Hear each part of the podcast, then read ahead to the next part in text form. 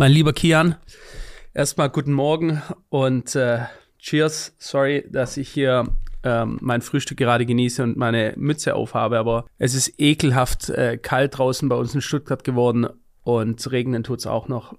Und ich brauche meinen ersten Kaffee. Kein Problem, dir? Philipp. Mir geht's, äh, ich glaube, so so äh, reserviert, wie es wie es dir jetzt gerade aktuell geht, ging es mir wahrscheinlich die letzte Woche. Schwierig mhm. auszudrücken. Es ist eine sehr harte Woche gewesen und ich glaube. Siehst du aus, als hast du wenig geschlafen. ja, ist das so, sieht man mir das an. Ja gut, da, die Zähne sind wie immer glänzend, aber sonst siehst du aus, wie wenn du ein bisschen müde bist, wie wenn du, wenn du, wie wenn du eine sehr harte Woche gehabt hast. Ja, ähm, das liegt wahrscheinlich daran, dass ich wirklich wenig geschlafen habe. Also ich habe, glaube ich, in den letzten, also gestern muss ich sagen, habe ich das erste Mal wieder länger schlafen können, aber davor die letzten fünf Tage bestimmt eins, zwei, drei Stunden maximal Schlaf gehabt. Ich saß auch die ganze mhm. Zeit immer nur so gebückt äh, vorm Rechner und jetzt habe ich hier in meinem Rücken auch äh, so eine Verkrampfung oder so eine Verspannung, kann nicht richtig liegen auch, ist auch ganz unangenehm. Aber es lag jetzt nicht daran, also es lag wahrscheinlich hauptsächlich daran, dass ich einfach in meinem Kopf zu viele Dinge hatte und zu viel Tatendrang als einfach einfach im Bett zu liegen und zu schlafen. Mm, ja, kann ich verstehen. Also um vielleicht da mal ein bisschen abzuholen, denn es wird auch nicht jeder wissen, letzte Woche ist eine sehr, sehr, ich meine, wir haben ständig turbulente Wochen am Finanzmarkt, aber letzte Woche war, war es so im ganz besonderen Maße. Denn ähm, der Broker, einer der größten Broker der Welt, der Broker FTX im Kryptobereich, hat die Biege gemacht, hat jetzt, kann man sagen, Insolvenz beantragt. Ne? Das ist jetzt faktisch durch. Ja, also die haben vor einem Tag, zwei Tagen den offiziellen Insolvenzantrag gestellt und äh, also massiver Betrugsfall, von dem man hier wirklich sprechen kann mittlerweile auch. Ist das jetzt schon bewiesen? Ich meine, es gibt so viele Leute schreiben ständig so, meiner Meinung nach, es kommt mir manchmal so vor, wie wenn die so die Geheimakten selber gelesen haben und Sam Bankman Fried äh, hat mit ihnen gerade eine Stunde am Telefon gesprochen. Jeder meint immer, er wüsste alles. Ich bin da immer so vorsichtig, weißt du, weil das, da werden so das eine Gericht hier und der und der ist in Buenos Aires und eine Milliarde, nein, acht Milliarden hinterzogen. So, was weiß man denn bitte wirklich? Gesichert. Ja, die, also pass auf, die Faktenlage, wirklich das, was man offiziell an Fakten hat, was wirklich bestätigt von offizieller Quelle, offizieller geht's ja nicht als die Gründer, der Gründer selbst oder FTX selber ist der Insolvenzantrag, der gemeldet wurde und die Insolvenzsumme, die gemeldet wurde, die zwischen 10 bis 50 Milliarden Dollar ausgewählt wurde in diesem Insolvenzantrag. Und wenn du mal überlegst, wie kannst du als eine Börse, eine Kryptobörse, die ausschließlich Transaktionen ermöglichen sollte und für die Nutzer, die ihre Assets dort liegen lassen, eben die Verwahrung übernehmen sollte. Wie kannst du 10 bis 50 Milliarden Dollar Liquiditätsloch haben? Wie kannst du dieses Geld verlieren? Es geht nicht anders, als wenn du etwas Illegales mit den Assets deiner Nutzer gemacht hast, was du nicht durftest, logischerweise, äh, weil du sie ja nur verwahren durftest. Das heißt, es ist ein eindeutiger Betrugsfall. Und das ist auch krass. Es gab jetzt vom Reuters, beziehungsweise gab es da Research auch von Forbes. Und es ist jetzt auch im Nachhinein rausgekommen, dass Sam, der Gründer, eine Backdoor hatte, eine Backdoor, auf die nur drei, vier Leute im engsten Kreis von ihm Zugriff hatten, beziehungsweise über, darüber überhaupt Bescheid wussten, mithilfe dessen er bis zu 10 Milliarden an Assets von Nutzern von FTX genommen hat und sie seiner eigenen Trading Company Alameda zugeschrieben hat und die Bücher im Hintergrund noch manipuliert hat, so dass es niemandem, einschließlich externer Sicherheitsauditfirmen, auffallen konnte. Und das Krasse an dem Ganzen ist ja nicht nur, dass ich oder ja, der, der normale Retail-Investor hintergangen wurde, sondern beispielsweise Sequoia, Softbank und BlackRock, die hatten ja im Gegensatz zu uns, die ja nur quasi das von außen gesehen haben, die haben Arena gekauft, Sam ist im Weißen Haus die ganze Zeit, in Washington DC wird gesagt, er ist der einzige Erwachsene im Raum im Crypto-Space, aber Sequoia und Softbank, diese, die größten Asset-Unternehmen und Verwalter der Welt, die hatten Einblick in die Bücher von FTX noch im letzten Quartal und im vorletzten Quartal. Die haben nach einer langen, monatelangen Due Diligence Hunderte von Millionen in diese Firma und in dieses Team investiert. Und auch die wussten von nichts und auch die haben all ihr Geld verloren. Und das ist halt dieser, dieser Vertrauensbruch ist einfach, glaube ich, das krasseste, was der Kryptoszene so und der Industrie so bisher passiert ist. Mhm. Also in, in dieser, dieser, ich meine, es gab ja schon mehrere Vertrauensbrüche immer wieder, um hier mal vielleicht meine persönliche Meinung. Du bist da viel mehr Insider als ich. Ich sehe mich einfach wir machen, wir betreiben Analyse von Kursen. Ähm, du hast viel mehr Insight. Ähm, ich habe das ja auch mitbekommen die letzten Tage und Wochen und da wurde ich angeschrieben und äh, Host ist schuld und Leute, ein Betrug. Egal ob man Wirecard, Enron, beispielsweise jetzt äh, auch FTX, der ist deshalb so lange effektiv, weil niemand davon Bescheid weiß. Nicht, weil alle es wissen, das ist ja gerade der Witz an der ganzen Sache, dass nicht mal bei Wirecard die BaFin in der Lage war, das vorher zu wissen. Und ich bin 100% davon überzeugt, dass du aus bestem Wissen und Gewissen damals gesagt hast, du hältst das für eine gute Adresse und ja auch selber deine eigenen Funds dort lieben hast. Und äh, ich will mir gar nicht vorstellen, wie viel das war. Ja. Das ist halt das Harte für mich in der Situation jetzt gewesen, vor allem, weil ich hatte, ich habe nicht nur unglaublich viel Geld verloren, wie viele andere auch. Und es ist auch wirklich ein Betrag, der nicht nur von der Summe her, sondern auch von der prozentualen, vom Volumen her äh, im Verhältnis zu meinem restlichen Geld einfach ein, eine schmerzvolle voll große Summe ist, die auf jeden Fall so ein paar Dinge für mich auch ändert. Aber neben dem Geld, was wir alle verloren haben, habe ich mit meiner eigenen Reichweite und meiner Glaubwürdigkeit und meine Assoziation noch dazu beigetragen, dass diese Betrüger, und anders kann man es nicht ausdrücken, diese Betrüger noch mehr Glaubwürdigkeit hatten. Und das hat mich noch, also dieser Vertrauensbruch, weil ich dachte und ich war wirklich so fest davon überzeugt, dass wenn es eine einzige Börse gibt im gesamten Kryptomarkt, die in irgendeiner Weise clean ist, es FTX ist. Und da, ja. wie gesagt, da war ich auch nicht der Einzige, der davon überzeugt war.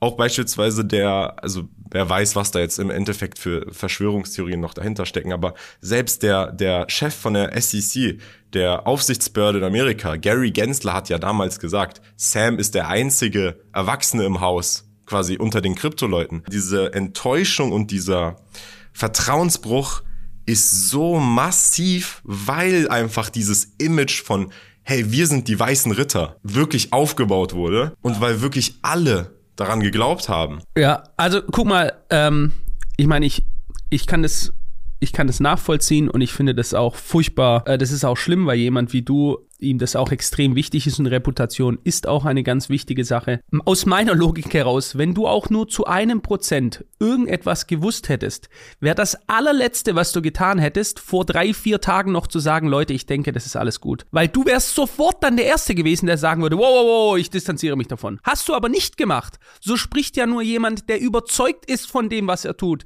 Nicht einer, der schon weiß, ach du Scheiße, ich habe jetzt noch zehn Stunden Zeit, bis eine Atombombe explodiert und das konntest du nicht wissen wissen und ich darf, du sagst Gary Gensler, ich darf dich daran erinnern, dass Bernie Madoff selber, Bernie Madoff ist in den einer der größten, sag ich mal, im traditionellen äh, Finanzsystem, einer der größten Skandale verwickelt gewesen. Der war selber der Chef der NICE, also der New York Stock Exchange.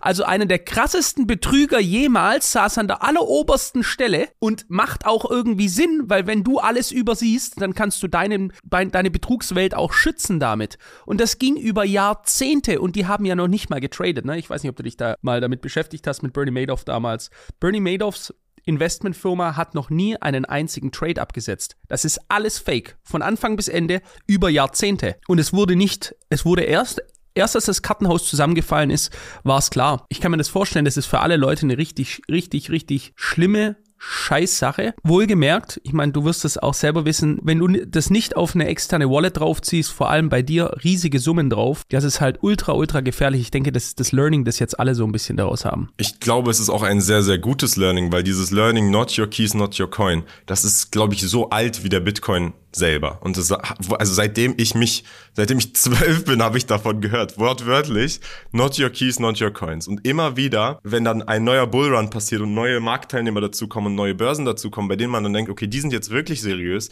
weil man hat ja trotzdem, selbst wenn man die Kryptos auf, sein, auf seinem, hier, ich habe es übrigens hier gerade verbunden noch liegen, weil ich es ja auch nur noch benutze, das ist hier mein Hardware-Wallet. Selbst wenn du das da drauf hast, hast du ja dann Angst beziehungsweise die Gefahr, hey, aber was, wenn ich das verliere, was, wenn irgendwer das findet? Und dann ist es, also man hat schon noch so ein bisschen diesen Drang nach einer dritten Partei, der man vertrauen kann, so ein bisschen wie eine Bank, wo man weiß, hey, mein Konto kann da nicht gehackt werden. Wenn es gehackt wird, dann holen die mir meine Assets zurück, weil die da so ein bisschen noch mehr Kontrolle und Macht haben.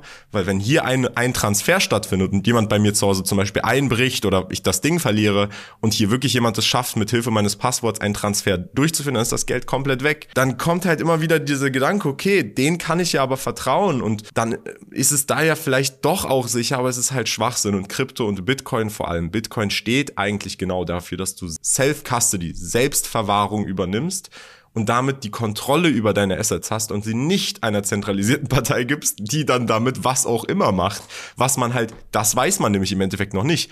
Man weiß, 10 Milliarden sind weg, man weiß, das waren Assets von Nutzern, man weiß, es wurden damit illegale Dinge gemacht, eindeutig, aber man weiß nicht was und wie. Und wer hat dieses Geld, wer hat das Geld, wer, wer hat davon profitiert? Ich meine, es gibt ja unterschiedliche Möglichkeiten. Erstens, einer, ent, entweder das Geld ist woanders, ja, oder sagen wir mal, die Kryptobestände sind woanders, die Werte, oder es ist verspekuliert worden, auch das ist möglich, ja. Ich beispielsweise kommen wir zurück auf Madoff, der damals ein traditionelles Ponzi-Scheme geführt hat. Der hat also quasi die Einzahlungen neuer Investoren genutzt, um die alten Investoren auszuzahlen, denen ihre offiziellen Renditen, die Madoff hat damals immer so circa ein Prozent pro Monat ausgezahlt. Und das, damit war klar, das ist ein Kreislauf, der musste immer weitergefüttert werden. Es muss hier reinkommen, um da wieder rauszugehen. Aber hier weiß man ja noch gar nichts. Erst war es eine Milliarde, dann zwei Milliarden sollten ausgezahlt werden, dann waren es sechs Milliarden scheinbar, die alle auf Pending waren. Dann waren es acht Milliarden, die verschwunden sind. Jetzt sind es zehn Milliarden, die verschwunden sind. Also ich kann hier noch kein abschließendes Urteil. Da sind so viele Leute, die urteilen immer sofort in einer Sekunde. Und was ich auch ein bisschen komisch und, wie soll ich das sagen? Also was mich teilweise gestört hat, ist, wenn ich mit Leuten geschrieben habe oder die mir geschrieben haben, die sofort nach dem ersten Tag sich von ihrem Geld verabschiedet haben. Ich habe mich da, ich werde das nie wiedersehen. So, Junge, was ist das für eine Lebenseinstellung? Der Kampf ist im, du weißt noch nicht mal, ob der Kampf vorbei ist oder nicht. Kann sein, das dauert länger. Ich, ich kenne selber einen Freund, mit dem ich am Freitag noch zum Mittagessen war, der hat sein Geld äh, bekommen. Das war jetzt nicht wahrscheinlich eine Riesensumme wie bei dir, aber der ähm, hat er auch zwei Tage vorher das beantragt und der hat gesagt, ich, bei mir ist es heute aufs Konto angekommen. Und es gab ja auch Auszahlungen, ne? Soweit ich weiß, gab es ja sogar, vielleicht weißt du da auch mehr, es gab ja so einen Window, wo irgendwie, was waren, 600 Millionen Dollar ausgezahlt worden sind, aber irgendwie nur an Insider oder sowas? Genau, es gab dann kurzfristig so ein Window, wo auf einmal die Auszahlung wieder anging und alle sich gefragt haben, also man hat es halt nachverfolgen können, aber keiner wusste, warum und wohin. Und dann ist rausgekommen, beziehungsweise hat dann FTX öffentlich gesagt, ja, aufgrund der regulatorischen, regulatorischen Drucks von der Polizei in den Bahamas, weil da ja das Headquarter war, haben wir jetzt für äh, Nutzer aus den Bahamas, also mit Bahamas Pass die Auszahlung aktiviert. Wer ist in den Bahamas? Die 300 Mitarbeiter von FTX und äh, also unglaublich, wirklich einfach nur filmreif. Und dann haben tatsächlich Leute auf Twitter angefangen, Bahamas KYCs zu kaufen und dann von anderen FTX-Nutzern für teilweise 10 Cent für den Dollar die Accounts abzukaufen, um dann das Geld rauszuziehen. Also auch da haben wieder andere Profit Alter, geschlagen. Krass. Unglaublich, ja. Das ist ja krass, vor allem wie schnell du da auch reagieren musst bei so einer Sache. Das, da hast du ja nur ein super kurzes Zeitfenster. Also auch deine kriminelle Energie quasi zu wissen, okay, alles klar, ich gehe jetzt raus, biete den Leuten an, die Konten abzunehmen und dann hatten die quasi Kontozugang und haben sich das dann abgezogen. Also die. Genau, also so wie das jetzt rausgekommen ist, gab es dann Leute, die haben sich dann ein, äh, also dafür hat musste diese Person, also es gibt eine Person, bei der das öffentlich rausgekommen ist, weil das war ein bekannter äh, Trader auf Twitter und bei dem war das dann so, dass er anscheinend auch Insider bei FTX hatte, die anscheinend für ihn erstens dieses KYC durchgesetzt haben, dass das überhaupt im System verarbeitet wurde. Und zweitens Dass er Bahamese ist oder was? Sagt man das so? Bahamese? Ich glaube ich glaub ja. schon, ja. Also er hat sich auch, er hat sich wahrscheinlich einen echten Bahamesen gesucht, hat denen dann 20.000 Euro bezahlt, gesagt, hier, gib mir deinen Pass, hat ihnen ein Konto erstellt, dann hat er wahrscheinlich irgendwen bei FTX bezahlt, der dann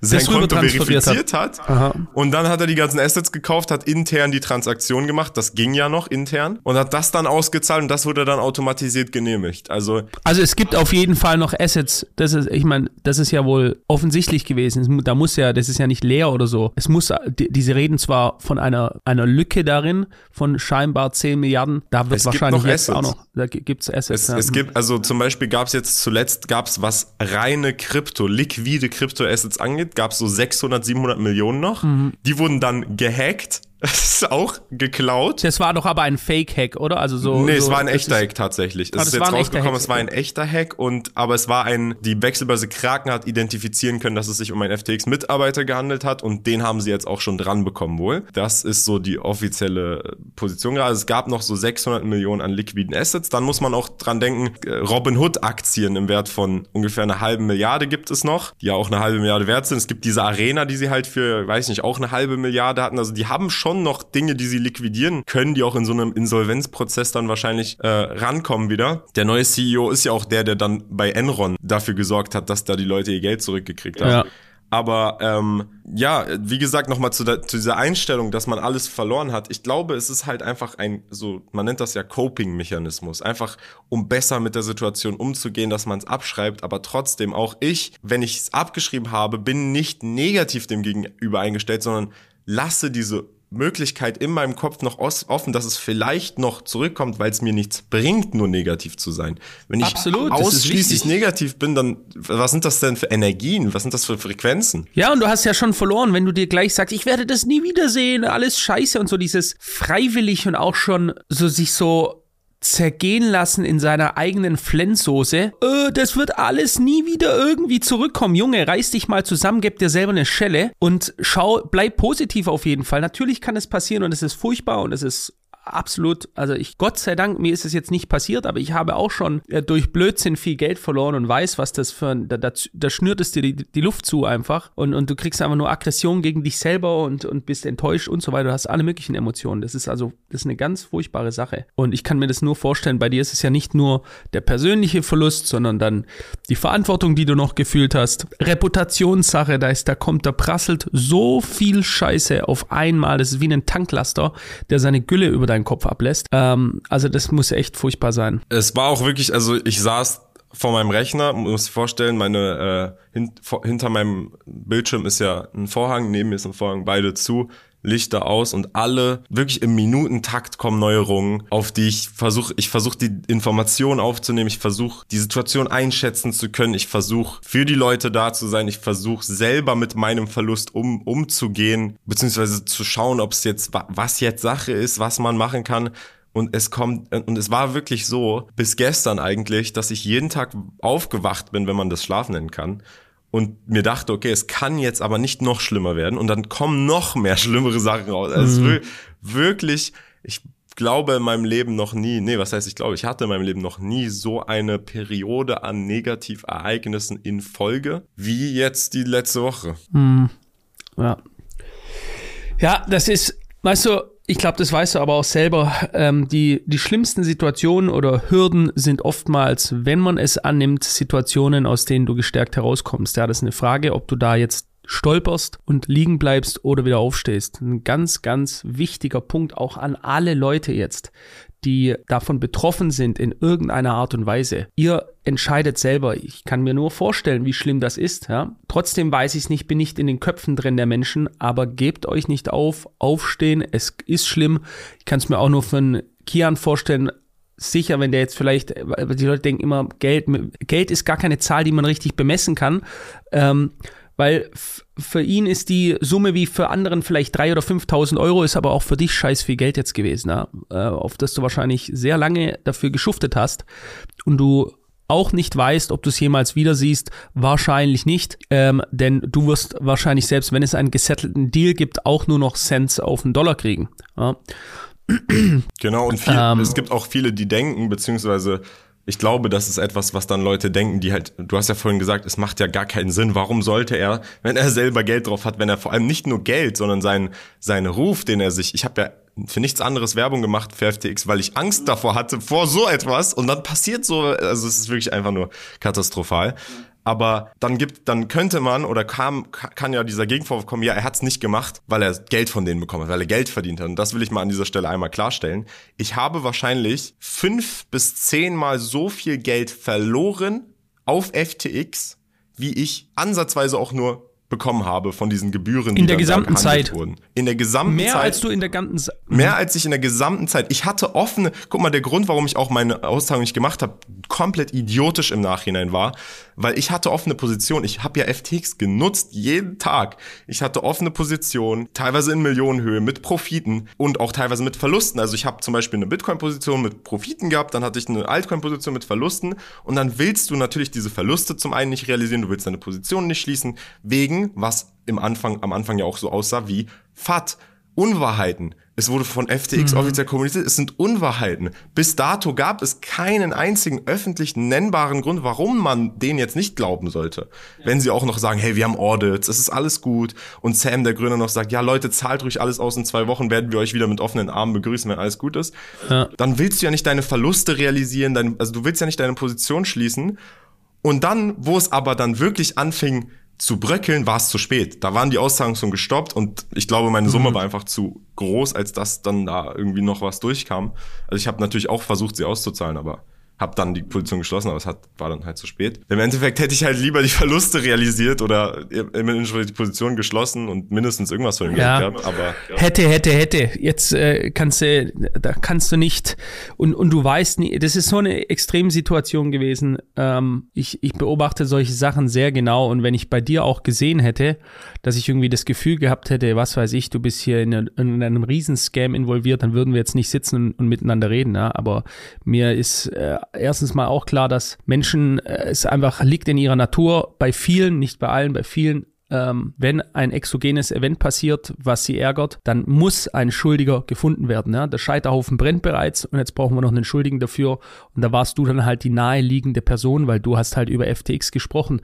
Ähm, ich darf da aber auch mal erwähnen, was viele andere große YouTuber und Krypto-Experten jetzt gesagt haben, die selber gesagt haben, wenn ihr glaubt, dass die anderen Börsen irgendwie viel ähm, seriöser sind und die keinen Dreck am Stecken haben, schaut bitte mal auf Coinbase, gebt mal Coinbase irgendwo ein und schaut dir die Schlagzeilen der letzten Monate an. Das ist der letzte Saftladen, was das da angeht. Da, da, da liegen so viele Leichen im Keller bei unterschiedlichsten Börsen. Soweit ich weiß, korrigiere mich da mal, wenn ich falsch liege. Ich meine aber, dass FTX die, die höchst oder meist regulierteste Börse weltweit war. Ja, FTX war global die am besten regulierte Börse. Coinbase war zum Beispiel größtenteils in US reguliert und war ja auch gelistet oder ist ja auch gelistet an der Börse, US-Börse, aber FTX war auch in US reguliert. Binance zum Beispiel war das lange Zeit nicht, ist jetzt mittlerweile auch. FTX hatte Regulationen in Europa, wie Binance zum Beispiel auch noch nicht hat oder Coinbase teilweise auch noch nicht hat. FTX hatte Regulation in Asien, FTX hatte jetzt Regulation im mittleren, also Nahen Osten. FTX hatte die meiste Regulation global. Das heißt, sie haben nicht nur die ganzen Investoren, uns, die normalen Investoren, die Sequoias und BlackRocks hintergangen, sondern selbst die Regulationsbehörden haben sie hintergangen. Und das Lustige, oder was heißt nicht das Lustige, aber das Ironische an der Sache ist, wo man auch erkennt, was für ein pathologischer Lügner wirklich der Gründer war, ist, er hat wirklich teilweise noch, nachdem FTX.com, die internationale FTX-Plattform, schon Aussagen gestoppt hat und er schon ein Statement gemacht und gesagt hat, die ist insolvent, hat er noch behauptet, FTX US wäre eine separate Entität und FTX US wäre noch 100% liquide und wird auch immer 100% liquide sein, weil da eben die Assets tatsächlich gebackt sind. Und weniger als 19 Stunden danach hat er den Insolvenzantrag unterschrieben mit seinem Namen, in dem FTX US auch enthalten war. Unglaublich wirklich was das im Endeffekt eigentlich für ein Mensch war. Was du aber davor nicht wissen kannst, weißt du, das ist so schwierig zu sagen. Man kennt einen Menschen, ich weiß nicht, es kann, was dann Menschen oder was Leute für Einstellungen haben, aber du kennst einen Menschen, selbst deinen eigenen Partner, nie wirklich ganz. Das ist einfach so, ja. Deswegen gibt es Familien, die lange Jahrzehnte glücklich zusammen sind und der Ehemann ist nebenher Serienmörder oder so oder was weiß ich, hat komische Gedanken mit Kindern, ja, bloß nicht mit seinen eigenen. Man weiß es nicht. Und wenn dieser Mensch wie du sagst, mit einem sehr kleinen Kreis und wie groß dieser Kreis war, ob es überhaupt aus ihm, gut, irgendeiner muss ja den Backdoor auch programmiert haben, was dort gemacht wurde, dann wurde, wurde das natürlich absolut top secret behandelt und nicht in irgendeiner Weise über diesen Kreis hinaus davon erzählt. Ja, ist äh, heftig. Ich meine, es ist heftig, es ist es erschüttert jetzt den Crypto-Space auch. Vor allem siehst du, dass jetzt so Kaskaden ausgelöst werden, wo alles hinterfragt wird. Ja, USDT, wie ist, ist das noch sicher? Was ist, wenn das jetzt auch fällt? Was ist mit anderen Börsen? Dann, ähm, was habe ich gestern gelesen? Äh, war das Coinbase oder welche Börse das war, war das? Crypto.com wahrscheinlich. Ah, Crypto.com, die 400 Millionen falsch überwiesen haben oder sowas? Genau, also das ist auch wirklich maximal shady. Und zwar ist gestern rausgekommen, dass Crypto.com eine halbe Milliarde in Ethereum von deren Nutzern, also nicht von irgendwelchen Eigenkapitalreserven, sondern von Nutzerassets, die angeblich laut Crypto.com eigener Webseite immer zu 100% in Cold Wallets liegen von denen ist dann rausgekommen, dass sie sie aus Versehen an eine andere Börse geschickt haben und diese andere Börse ausgerechnet dann, wo diese Coins da waren, einen sogenannten Proof of Reserve Audit gerade gemacht hat. Das heißt, genau da, da, wo aus Versehen diese halbe Milliarde an diese andere Börse transferiert wurde, hat diese andere Börse, war die gerade dabei, ihre Reserven quasi zu auditen, quasi zu beweisen. Aber was bedeutet das jetzt? Ich meine, warum ist das oder? Na, das bedeutet ja im Endeffekt, dass sich die die äh, also CZ, ich wiederhole jetzt einfach nur die Worte von dem Founder von Binance, der hat nämlich dazu auch dann einen indirekten Tweet getweetet, der hat getweetet, wenn eine Börse If an exchange have to move large amounts of crypto before or after they demonstrate their wallet addresses, it's a clear sign of problems. Stay away. Also wenn eine Börse kurz oder danach, bevor sie ihre Wallets öffentlich zeigen möchte und zeigen möchte, hey, wir haben alle eure Assets, anfängt Gelder hin und her zu schieben von anderen Börsen, dann ist es ein ganz großes rotes Signal. Und mhm. ähm, ich bin kein Fan davon, jetzt hier irgendwie Drama auszulösen oder einen Banklauf, so eine selbsterfüllende Prophezeiung, die dann, wo dann alle ihr Geld rausziehen und am Ende wird's wirklich wahr und dann gibt's Liquiditätsprobleme. Ich hatte die gleiche Position bei FTX und da dachte ich mich, ich wäre sicher, hier, ich bin mir bei gar nichts mehr sicher, deswegen lieber einfach auszahlen, zwei Wochen abwarten, drei Wochen abwarten, schauen, was passiert und dann einfach wieder einzahlen, wenn alles gut ist. Dann sieht man ja im Endeffekt, ob das halt Schwachsinn war oder nicht. Das ist, wenn man das mal jetzt auch auf den Gesamtmarkt dann sieht, warum äh, die traditionellen Märkte sind ja durch äh, den äh, die geringere Inflation als die erwartete Inflation sind die ja stark angezogen. Ich glaube, im Nasdaq hatten wir den äh, stärksten Tagesanstieg in den letzten zwei Jahren gesehen unter der Woche und die Kryptos haben ja darauf mehr oder weniger gar nicht reagiert. Ja. Insofern jetzt da nicht noch, ähm, keine Ahnung, ganze riesige Minen hochgehen oder so, also im Sinne von weitere Black Swan-Explosionen rein auf dem Kryptomarkt, kann ich mir auch vorstellen, dass wenn, sobald das mal etwas sich entspannt und wir weiter anziehen, die Kurse an den traditionellen Märkten sehen, dass es dann auch mal einen ordentlichen Schlag nach oben tun kann. Bei den großen Kryptos auf jeden Fall. Wie siehst du das? Äh, ich glaube, ich glaube, das Problem ist nicht nur, dass diese, diese Marktseuche durch, durch quasi die Börsen gehen kann, sondern dass halt eben, wenn, wenn diese großen Börsen quasi am Ende rauskommt, dass die irgendwas, was auch immer mit den Assets der Nutzer gemacht haben, dass es halt Abverkäufe in Krypto geben kann, die eigentlich so nicht passiert wären, die intrinsisch im Kryptomarkt mhm. passieren.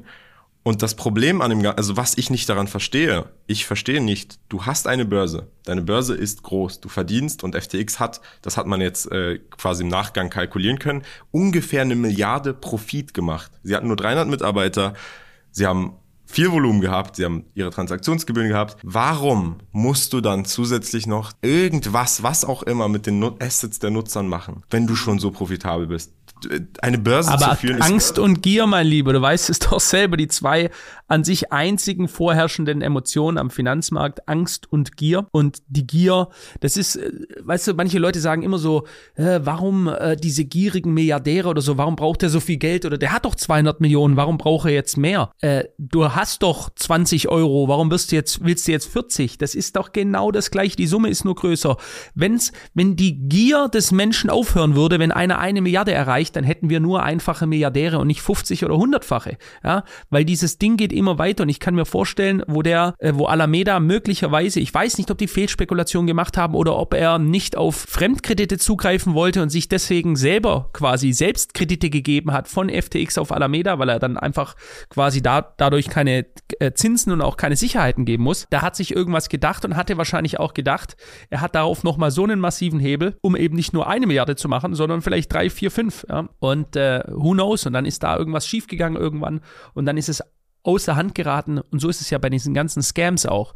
Die scammen ja nicht, weil sie wissen, dass es irgendwann sicher rauskommt und die dann im Arsch sind oder im Knast landen, sondern das geht ja teilweise Ewigkeiten so weiter und die hoffen, dass es weitergeht und die, die rechnen sich selber aus, solange jetzt hier nicht irgendwas groß passiert, beispielsweise CZ mit seinen Tweets, hätte diese Sache ja noch theoretisch fünf Jahre weiterlaufen können. Ja, das ist ja jetzt durch eine Chain of Events ist das Ding zusammengebrochen, die wurde ja aber auch extern ausgelöst, ja, dass eben von Seiten Binance hier Unsicherheit gestreut wurde, im Nachhinein stimmte die dann wohl auch. Wenn da aber kein Vögelein da, dazu gezwitschert hätte, würden wir hier heute nach wie vor da sitzen und es wäre gar nichts. Wir hätten einfach nichts, wäre nichts passiert. Das ist das Gruselige an dem Ganzen, weil stell dir mal vor, FTX wäre nochmal fünfmal größer, zehn Magnituden größer, wäre dann wirklich äh, auch im Weißen Haus oder weiß nicht wo vertreten und dann passiert sowas.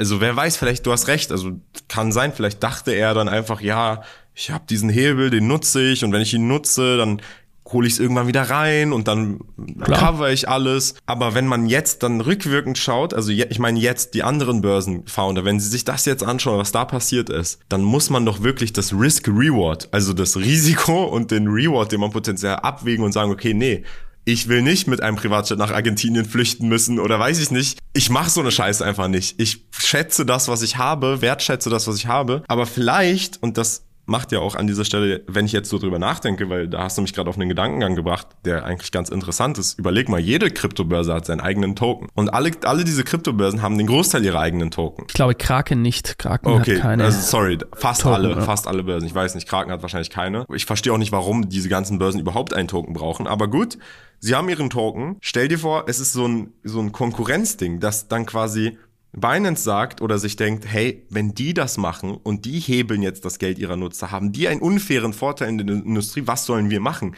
Wir sind ja dann wir haben ja quasi dann ein Handicap und die anderen machen es auch alle. Mhm. Da, also könnte ja sein, dass sich dann da alle zusammen mit in dieses Chaos stürzen, weil sie einfach diesen, diese Konkurrenz noch mit untereinander haben. Ja, das System kann sich ja auch gegenseitig äh, korrumpieren. Ich kann mir auch wirklich vorstellen, dass sehr viele sehr, sehr reiche äh, Menschen, die ähm, im engsten Kreis dieser Börsen sind und daran auch beteiligt sind und Einsicht in die Bücher und ihre eigene Machenschaft haben, die letzten Tage sehr schlecht geschlafen haben.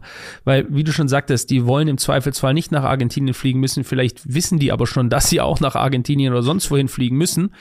Ähm, weil da teilweise wahrscheinlich, ich, ich will jetzt hier nicht spekulieren, aber wer sich so ein bisschen auskennt im, am Gesamtkryptomarkt, was da für shady Geschichten ablaufen, weil es eben so auch so eine krasse Wissensdiskrepanz gab. Es gab ein paar krasse Geeks, Insider, die richtig tiefe Einblicke hatten und dann gibt es einfach hunderte Millionen User, die halt, ey, ich will auch irgendwie am Kryptomarkt äh, Hashtag Lambo to the Moon, ja, und ähm, das ist so das Level, das Wissenslevel der anderen gewesen. Und das bietet halt auch extrem viel Raum, ähm, durch diesen Wissensvorteil sich einen ja, nennt man es unfairen Vorteil äh, zu bekommen und da vielleicht einfach abzuzocken. Ja, es gibt ja Scams ohne Ende. Deswegen kann ich mir vorstellen, dass viele Börsen jetzt gerade ganz, ganz nervös unterwegs sind. Ja? Ich meine, nehmen beispielsweise diese Überweisung von Crypto.com, die wissen ja auch selber, wie das jetzt denen ihrem Image gerade sch äh, schadet. Und wer weiß, vielleicht haben die sich sogar abgewegt und haben gesagt, wir werden jetzt einen massiven Image-Schaden kriegen, wenn, wir das, wenn das gleich rauskommt. Aber wir müssen es machen. Wir müssen das jetzt gerade machen, weil wir sonst vielleicht, who knows, ja, ich will hier nichts, muss ja auch wahrscheinlich selber vorsichtig sein, was ich hier sage, ja, aber who knows, was da im Hintergrund läuft. Aber es ist sehr suspekt, wie du, wie du selbst sagst. Weißt du, was ich mich frage? Ich frage mich, beispielsweise CZ, der Founder von Binance, er hat ja mit seinen Tweets ein Abverkauf ausgelöst. Also wenn man wirklich die Tweets auf den Chart legt, dann sieht man, dass er effektiv versucht hat, immer wieder einen Abverkauf auszulösen. Im Endeffekt haben wir jetzt gesehen, okay, es war nicht nur begründet, er hatte recht, sondern da war wirklich Dreck am Stecken. Ich frage mich, weil im Aktienmarkt sind, sind ja die Gesetze, wie sie sind, dass das Marktmanipulation ist. Vor allem bewusste Marktmanipulation, die da passiert oder nicht. Wie ist das im Kryptoraum?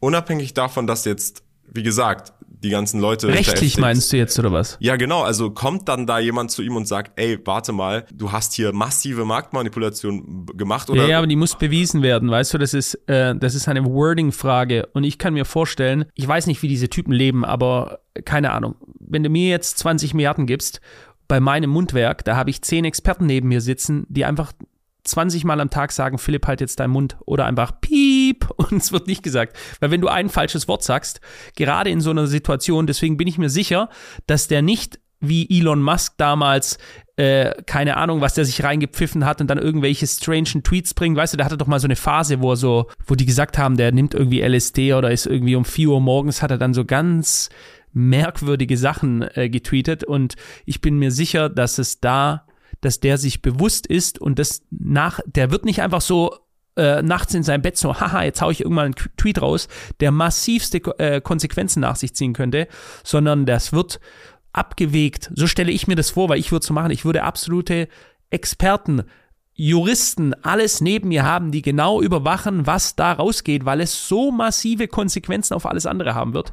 Und deswegen, äh, wenn der einfach nur, was der gemacht hat, er hat insinuiert, er hat etwas angedeutet, er hat gesagt, ich wäre mir hier, ich wäre hier vorsichtig. Das ist nachher eine Auslegungssache, ob sowas weil er hat nicht gesagt, ich weiß, dass hier etwas Illegales gemacht wird und deswegen machen wir jetzt A, B, C. Das hat er ja nicht getan, also erst als es dann rauskam, sondern die Tweets waren ja einfach nur, wir sind verunsichert, das sieht nicht gut aus, wir wollen uns hier erstmal distanzieren. Natürlich hast du mit einem Punkt recht, äh, was du damals gesagt hast, ist, dass wenn der seine äh, FTT-Token verkaufen wollte, das allerletzte, was du machst, wenn du etwas verkaufen willst, ist vorher selber den Preis zu drücken für die restlichen Assets, die du noch hast. Also wenn der im Wert von circa 500 Millionen FTT-Token hat, dann geht er nicht raus und sagt und, und, und trifft eine Entscheidung, die dafür sorgt, dass dieser Token so massiv gedammt wird, dass seine 500 Millionen nachher noch 30 Millionen wert sind. Außer er scheißt auf die 500 Millionen, weil es für ihn mehr oder weniger Peanuts ist und sagt sich, was ich daraus Positives generieren kann, beispielsweise, dass mein größter Konkurrent pleite geht, dass die Assets transferiert wer werden, weil die werden nachher da abgezogen und wahrscheinlich bei mir wieder eingezahlt. Ein Punkt, der dabei war, ist vielleicht auch, dass er selber nicht abgesehen hat, wie massiv das ist, weil er wusste mit Sicherheit auch nicht, dass da 5, 6, 7, 8, 9, 10 Milliarden fehlen. Vielleicht hat er sich wirklich gedacht, okay, die gehen vielleicht nicht pleite, aber die haben einen massiven Drainage, also einen Abfluss von Geldern. Die werden, sind ja auch deutlich mehr Gelder dann bei Binance eingezahlt worden.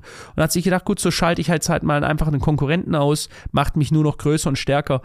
Ich weiß nicht, ob er bedacht hat, dass das Gesamtvertrauen in den Kryptomarkt dadurch auch ihm mit Sicherheit schaden wird. Und ich bin auch ganz sicher, dass viele Leute, die äh, bei Binance jetzt äh, liquide Mitten hatten, die auf eine, auf eine Cold Wallet gezogen haben. Was ja auch nicht, äh, was ja für ihn jetzt auch nicht von Vorteil ist. Also das macht alles auf jeden Fall Sinn. Das, ich glaube auch, wahrscheinlich wusste er das Ausmaß nicht. Wahrscheinlich dachte er auch, die werden jetzt halt übel den Vertrauensbruch haben, aber nicht, dass die halt, dass das so krass passiert, glaube ich. Ja. Also, hart zu glauben, dass er das wusste. Dass dann eine richtige Lawine dann äh, runtergeht, die jeden Tag größer wird. Ja. Was nehmen wir denn insgesamt vielleicht mal weg? Guck mal, wir haben immer gesagt, wir ähm, wir machen das hier, um Leuten auch zu helfen, vielleicht ein bisschen mit unserem Mindset. Jetzt gibt es viele Geschädigte, du bist aber auch ein massiv Geschädigter und auch das, die, ich finde es auch gut, dass du da so offen damit umgehst. Wie gehst du grundsätzlich damit um? Also was ich ja jetzt schon gesehen habe, was du mir auch gesagt hast, ist, das muss weitergehen und du bist jetzt auch keiner, der äh, wochenlang jetzt rumheulen wird, sondern du musst dich einfach Du musst dich da wieder gerade machen, du musst auch wieder aufstehen, die Sache analysieren, schauen, was du für die Zukunft verbessern kannst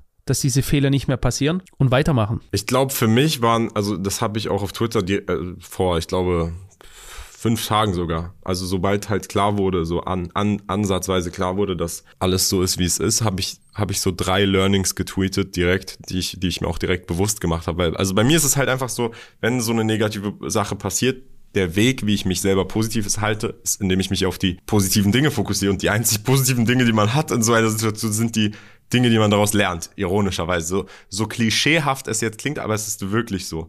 Und die drei Dinge, die ich da halt immediately für mich gelernt hatte, waren erstens einmal, wie gesagt, not your keys, not your coins, vor allem im Kryptobereich. Dafür gibt es Bitcoin, dafür gibt es Krypto. Selbstverwahrung. Das war das erste. Das zweite war, don't get too emotionally attached. Egal quasi, wie sehr man davon überzeugt ist, in was für einer Position die Person geht. Die Personen, die halt gestern noch die Guten waren, können morgen genauso gut die Bösen sein. Man weiß es nie. Deshalb sollte man niemals versuchen, zu emotional investiert in einen Menschen, in ein Projekt, in ein, in ein, in ein, was auch immer, in ein Konstrukt zu sein und sollte immer versuchen, trotzdem rational zu denken, weil man nie weiß, was wirklich hinter der Fassade steckt. Und das dritte, was ich so ein bisschen gelernt habe, generell war, dass man wirklich, vor allem in, de, in dieser Industrie, in der Kryptoindustrie, weil wenn man jetzt überlegt, stell dir vor, es wäre nicht so schlimm gewesen, das Ausmaß. Sagen wir mal, es wäre ein 1 Milliarden Loch gewesen. Und stell dir vor, Binance CZ hätte es gewusst und hätte trotzdem diesen Bankloch ausgelöst. Es wäre alles genauso passiert, nur das Ausmaß wäre vielleicht ein bisschen schli weniger schlimm gewesen. Trotzdem hätten nicht so viele Nutzer leiden müssen, wenn man mehr zusammengearbeitet hätte. Und ich glaube, ich glaube, diese Zusammenarbeit war auch seitens von FTX wahrscheinlich, haben die CZ ignoriert oder haben ihm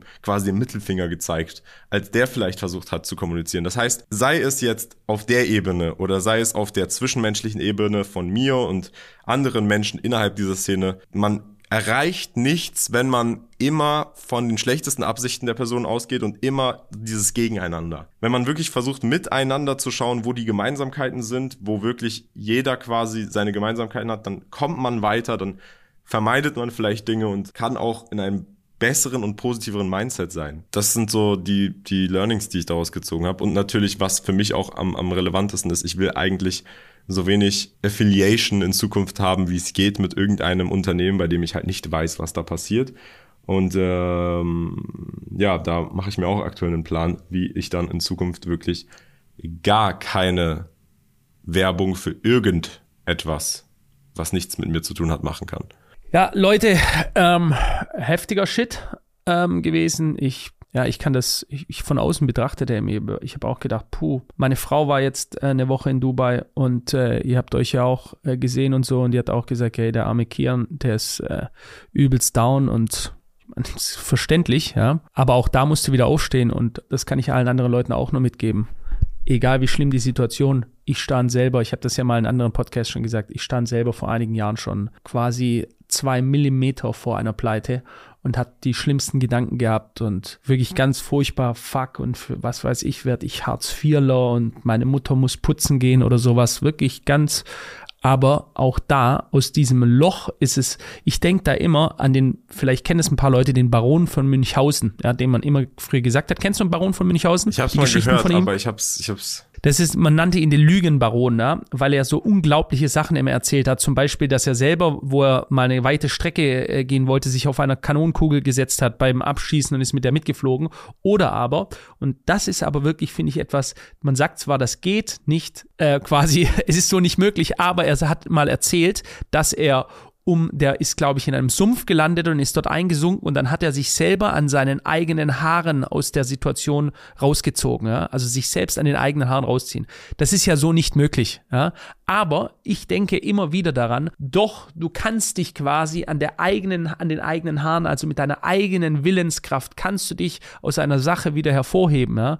Du kannst dich entweder auf die ganzen negativen Dinge ähm, fokussieren und dann kommst du in immer ein schlimmeres Loch und fängst an, dich selbst zu beleidigen und dir Vorwürfe zu machen und ziehst dich immer weiter runter. Du ziehst dich aber dann immer weiter runter. Oder aber du machst eine Liste schreibst die Dinge auf. Da sind wir wieder bei ganz wichtigen Punkten. Schreibe dir auf, für was du dankbar bist. Ja? Und dadurch kommt dann mehr wieder zurück. Ja? Mach dir bewusst, was die wichtigen Dinge sind in deinem Leben, die du noch hast. Und du kannst dir alles Verlorene im Leben wieder doppelt und dreifach zurückholen. Das ist 100 Prozent so. Ja? Das ist 100 Prozent so.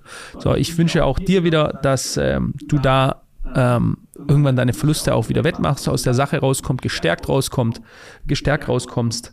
Jo, mein Lieber. Danke, mein Lieber, für Willst die Worte. Ich hoffe, abschließendes sagen. Ich hoffe, jeder, der ähm, auch Geld verloren hat, kann genauso gut versuchen, damit umzugehen oder schafft es genauso gut zu versuchen, damit umzugehen, wie ich es versuche. Und ähm, ja, das war's eigentlich. Wenn es irgendwas gibt, ihr was schreiben wollt, schreibt es gerne in die Kommentare rein. Wir denken an euch. Vielen Dank. Ciao, ciao. Ciao.